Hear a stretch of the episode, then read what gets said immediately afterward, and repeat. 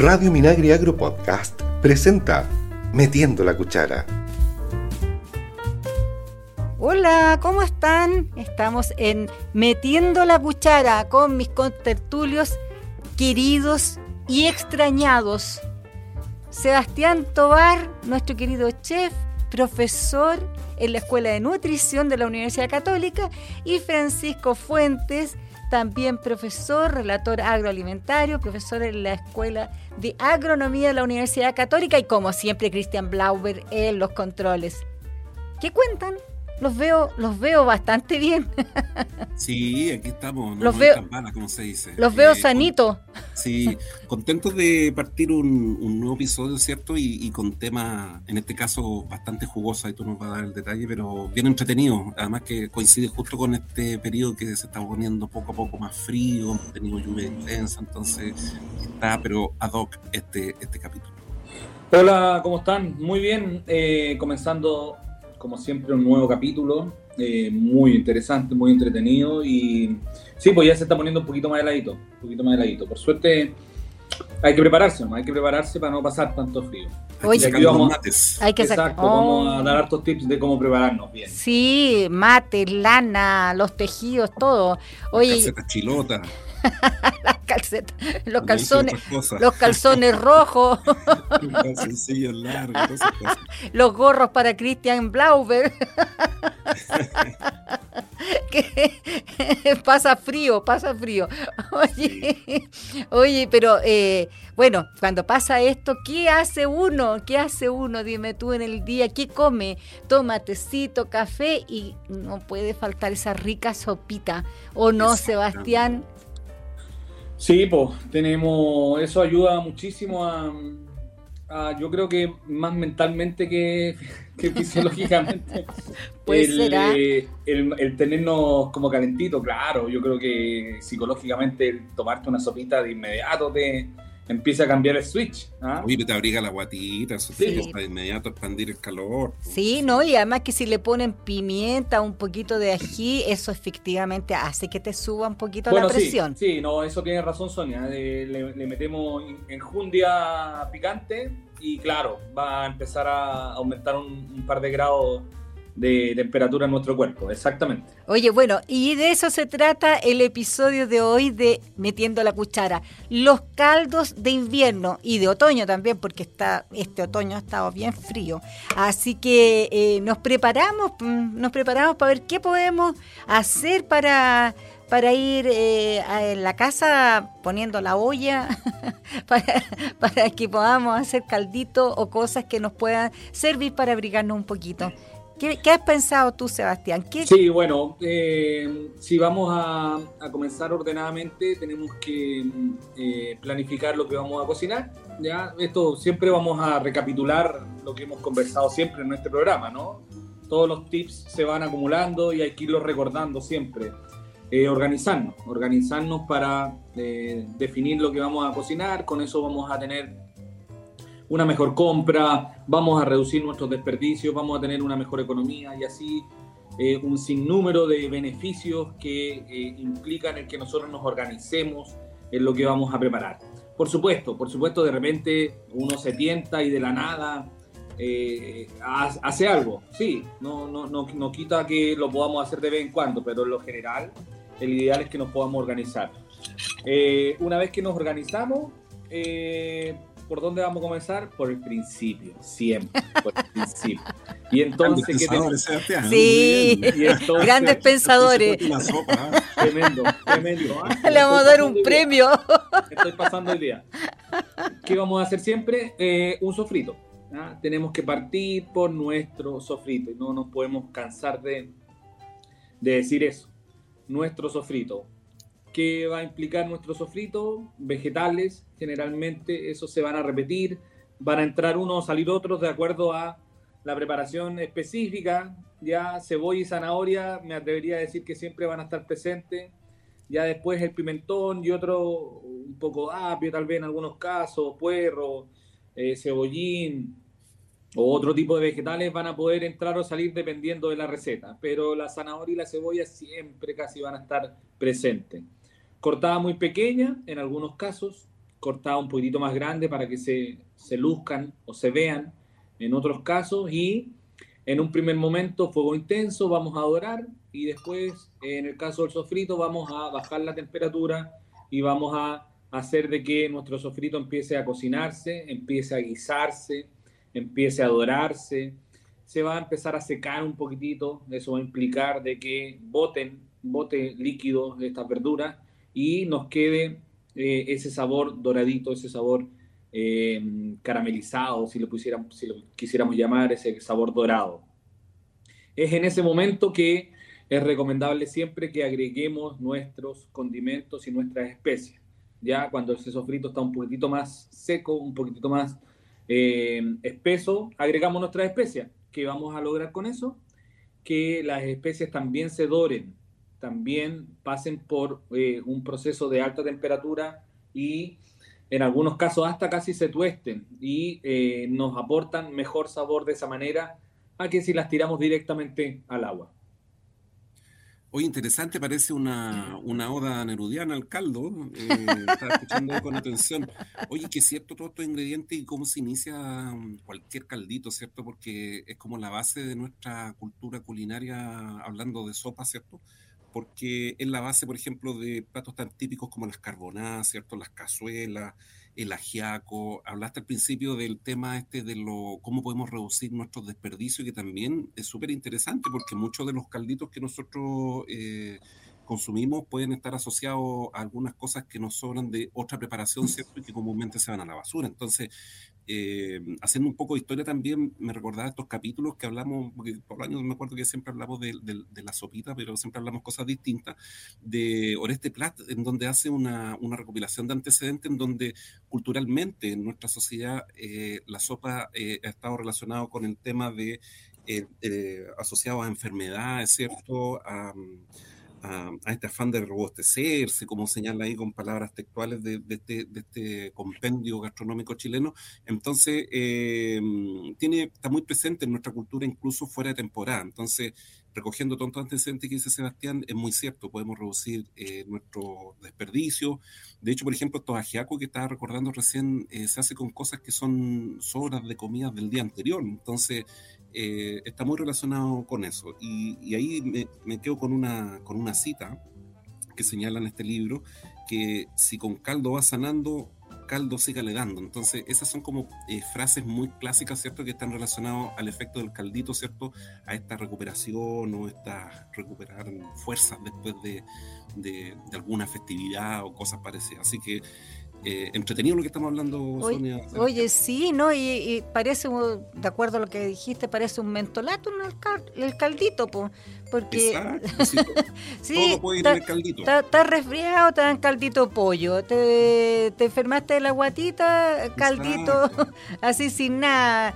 La guagua, eh, caldito posta. Y así, pues seguimos. Exacto, y sabes que justamente en este mismo apartado de sopas que, habla eh, Oreste, eh, hace una mención bien especial al, famoso caldo valdiviano que se relaciona con eh, la entrega de carne en periodo muy específico a, soldados, ¿cierto? Y que la opción de cocinar era justamente hacer este plato tradicional que hoy día obviamente ha, evolucionado, ¿cierto? Y, que está, es uno de los caldos también típicos de, de nuestro, de nuestro eh, sur de Chile, igual que las guañacas, que también describe ahí en, Chillán, eh, con una serie de, de, productos del arrollado guaso, cocer las patas de, cerdo, etcétera. O sea, hay, hay muchos eh, ingredientes que también está relacionado con la zona en donde se preparen, porque si estamos más cerca de la costa, obviamente son clásicos los mariscos, los pescados, ¿cierto? Oh, una sopa marinera. en el mm. altiplano están estos chairos o, o esta sopa altiplánica donde estemos, siempre hay un caldito que nos pueda estar esperando.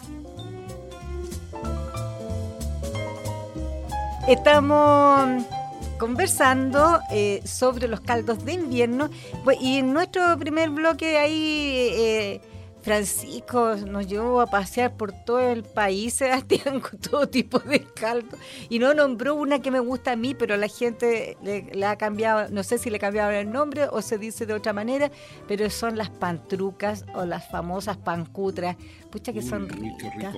Son exquisitas, hace mucho rato que no como una buena pantruca. Oh. Oye, eh, totalmente de acuerdo contigo, Sonia, es una de las cosas que tal vez no nombró Francisco, bueno, pero es que son millones, ¿ah? pero, sí, pero sí, esa, esa yo creo que es bastante transversal a nuestra población.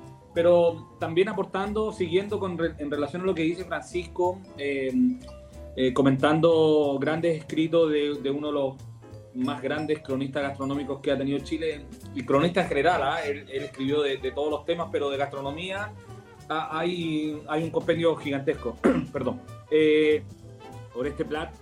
Eh, eh, aportar en el sentido de que si nosotros miramos los caldos, los guisos que, que estamos conversando, Francisco hacía alusión de que era muy reducida la entrega de carne, la entrega de proteína, eh, y en base a eso ellos tenían en ese momento que eh, empezar a cocinar.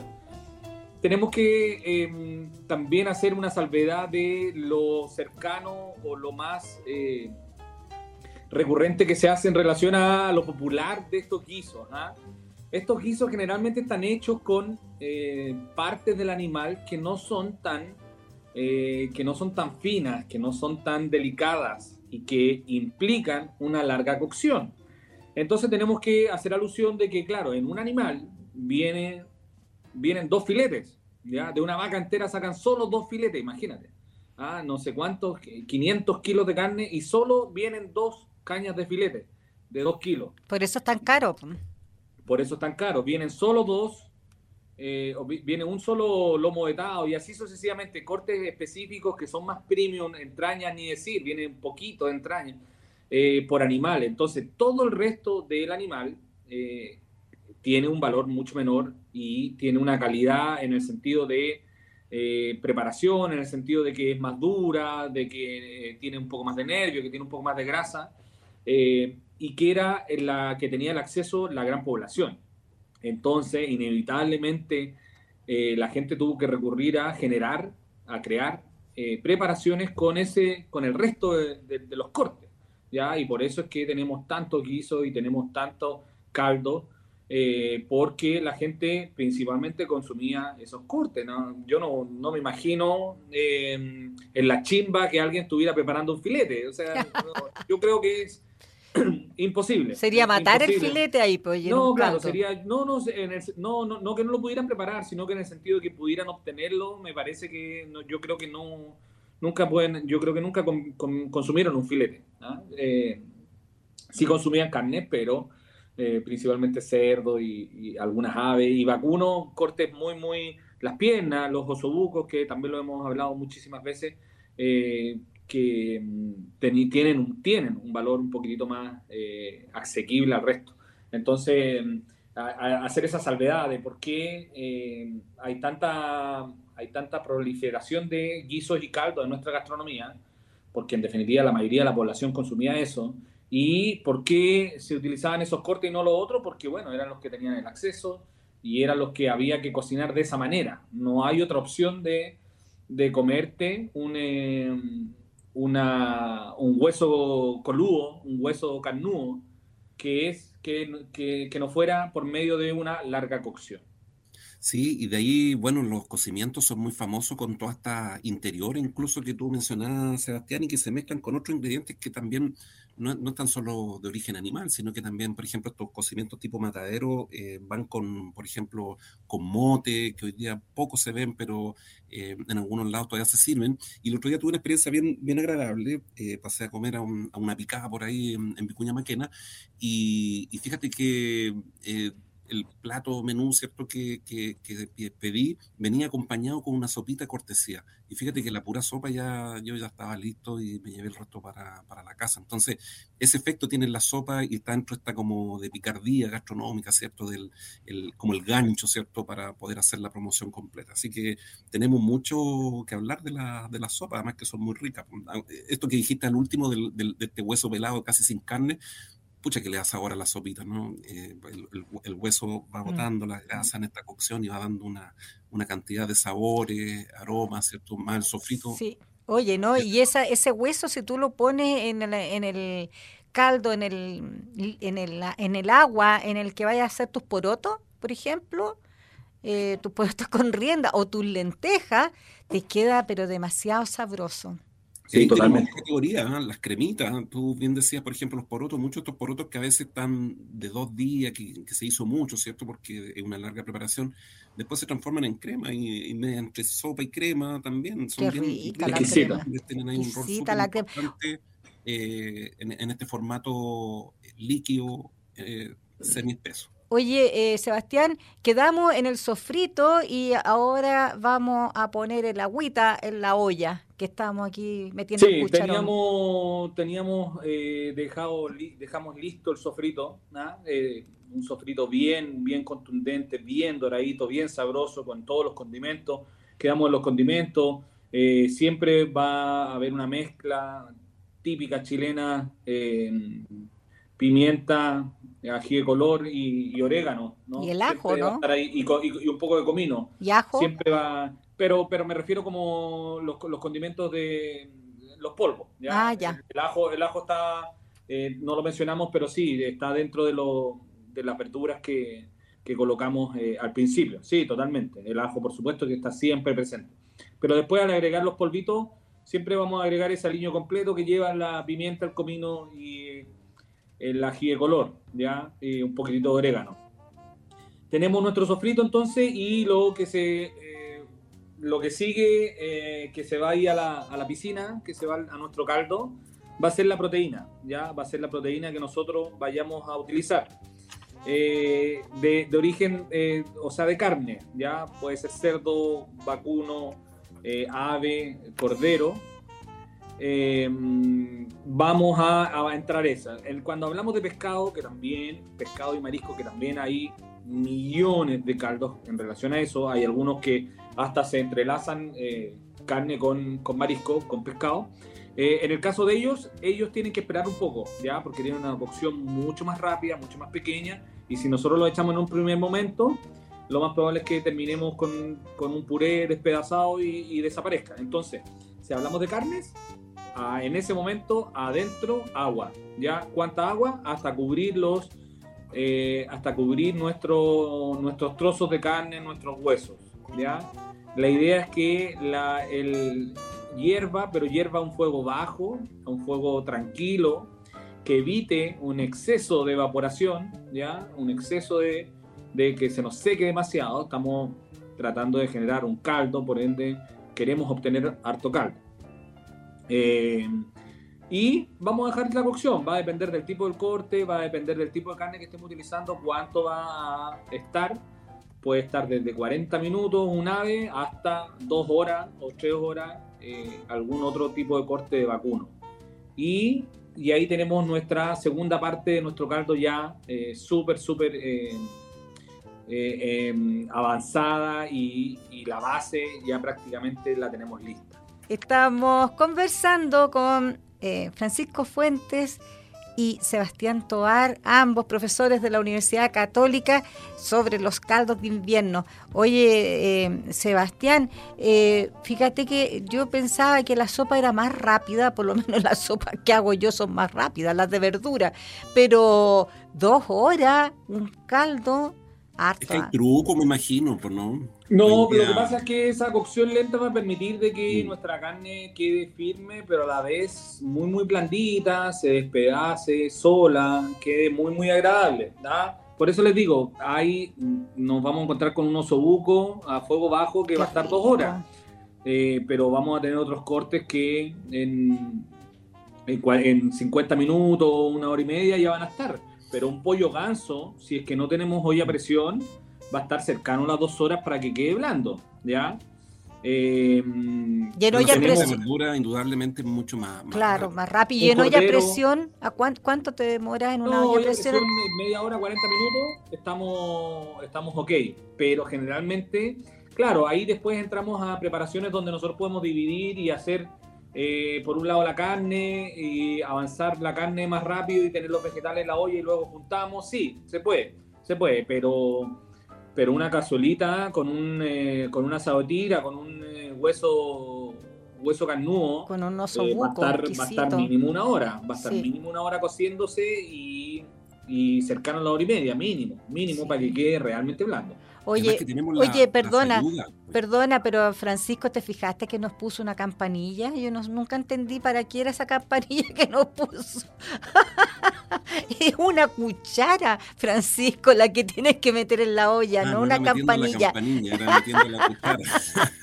Oye, les quería solamente mencionar de, de, alguna ayuda en este tema de los calditos, porque a veces pasan como bien desapercibidos o estamos muy acostumbrados, no sé cuál es, cuál es la percepción de ustedes, pero están estos calditos que vienen en, en cubos, ¿cierto? Que se disuelven y ya tenemos ahí como avanzado esa como eh, generación de, de sabores, que obviamente no es lo mismo que cocer esta hora del del, pedazo de carne, como decía Sebastián, pero muchas sopas no, es necesario ponerle tanto, tanto eh, temas de carne. E incluso en otros países venden las cajitas con el jugo listo, entonces uno puede comprar de vacuno o de pollo o de verdura y va armando de inmediato. O sea, hay opciones también como para un poco manejar los tiempos, sobre todo en estos tiempos en donde uno anda corriendo, ¿cierto? A veces eh, tiene que cocinar rápido, etcétera. Así que hay opciones, pero obviamente esta preparación que nos cuenta Sebastián eh, tiene otra calidad. no, sí, es verdad, no, es indudable que los caldos eh, concentrados eh, facilitan, facilitan. Ya hay que tener ojo porque son, son productos altos en sodio, ya, y eso en definitiva nos complica la preparación de inmediato. No, no es indudable que si en algún momento necesitamos utilizarlos, perfecto. Eh, si nos organizamos, como, como, lo digo, puedo, podemos eh, preparar fondos y tenerlos congelados, como los que vende el comercio.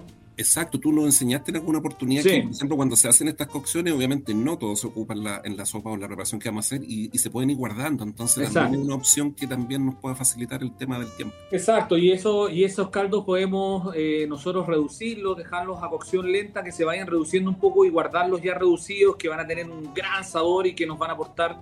Eh, nos van a facilitar el, otras preparaciones que estemos haciendo. Pero sí, indudablemente eh, ese caldo concentrado llega a ser una solución en, muchísimos momentos. Eh, y entonces, una vez que ya tenemos nuestra proteína, eh, cualquiera que ella sea ya cocida, vamos a agregar los vegetales. Ya vamos a agregar vegetales y algún, algún o tallarín o arroz o papa. Ya generalmente Em, ese como que acompañamiento que nosotros comemos en un plato seco también va a estar dentro de un caldo de un guiso eh, inmerso en este plato único que se llama, ¿ah? cuando no, es un plato compuesto, sino que está solo un, eh, es un todo. En ese momento que ya tenemos nuestra proteína casi, casi lista, podemos agregar cualquiera de estos tres, dependiendo de la receta. Unas papas, unas papas eh, cortaditas, un poco de arroz o un poco de pasta corta. Eh, hay también una eh, variedad muy grande de pastas pequeñas que sirven para sopa. Y los vegetales. Los vegetales van a tener una cocción mucho más rápida. La idea es que siempre queden eh, no tan recocidos, que mantengan su color y eso lo, logramos agregándolos al final de la preparación. Ya, ya tenemos nuestro sofrito que le aporta sabor. Los vegetales al final también nos van a aportar el, los últimos aromas y sabores eh, a verduras muy, muy frescos y eh, nos van a aportar mucho color. Nos van a aportar eh, el aporte de verduras que necesitamos en nuestro plato. ¿ya? Y, y ahí prácticamente 10 o 20 minutos más y estaríamos listos con nuestro caldo, cualquiera, cualquiera que ello sea. Vamos a encontrar esa receta con detalles más, detalles menos, con agréguelo antes, agréguelo después, va a depender del tipo de vegetal que esté siendo, si es muy delicado, si, no si es menos delicado. Eh, crema también, que a veces. claro, finalmente en algunas preparaciones va refinado con crema, pero em, la, la, dinámica en general de los caldos y guisos eh, acuosos va a ser muy similar entre todas, como lo, como lo acabamos de decir. Uy, qué eh, rico. Sofrito, proteína, cocción larga y terminamos con eh, el acompañamiento y vegetales eh, y tenemos nuestro guiso. Oye, exquisito. Y lo, servimos y lo servimos con, con eh, cilantro. Claro, con, con, verdecito. con verdecito, qué rico. Sí. ¿cuáles son su Sebastián y Sonia? ¿Cuál es la sopa favorita que Ya te dije, las pantrucas. A mí me gusta mucho la carbonada, me encanta la carbonada. Oh, qué rica la carbonada. A mí el caldillo congro. Una carbonada bien, bien sabrosa, como las pantrucas, podría comerme tres o cuatro platos. Qué rico. Súper fácil. Tres recomendaciones: un caldillo pescado, carbonada y pantruca. Qué rico. Qué rico. Sí, exquisito. No, exquisito. Oye, pero realmente te dan ganas, pero amanece nublado y uno ya quiere comerse un, uno de estas preparaciones. Y sabes que la gente eh, del sur, principalmente, eh, es son les llaman calderos, son personas que no pueden, eh, tienen que tener siempre una sopa al inicio de su menú, o sea, todos los días. Todos los días, sea invierno o verano. Eh, es bien eh, increíble eso como tu adicción a la sopa, cosa que no tenía más falta, porque más falta odiaba la sopa, ustedes se acuerdan.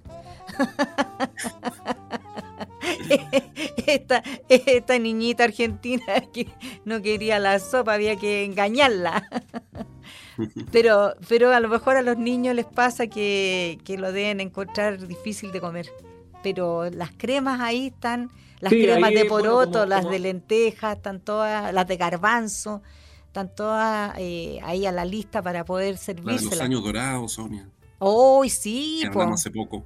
La de los años dorados. Como la mayoría de, de la alimentación en los niños, es un trabajo más largo, en algunos casos llega a ser tedioso, pero hay que dar la pelea, hay que entregarles alternativas, hay que darle a probar, hay que insistir, porque si es una preparación rica, no hay, no hay razón para que el niño no le guste, ¿ya? siendo una rica preparación.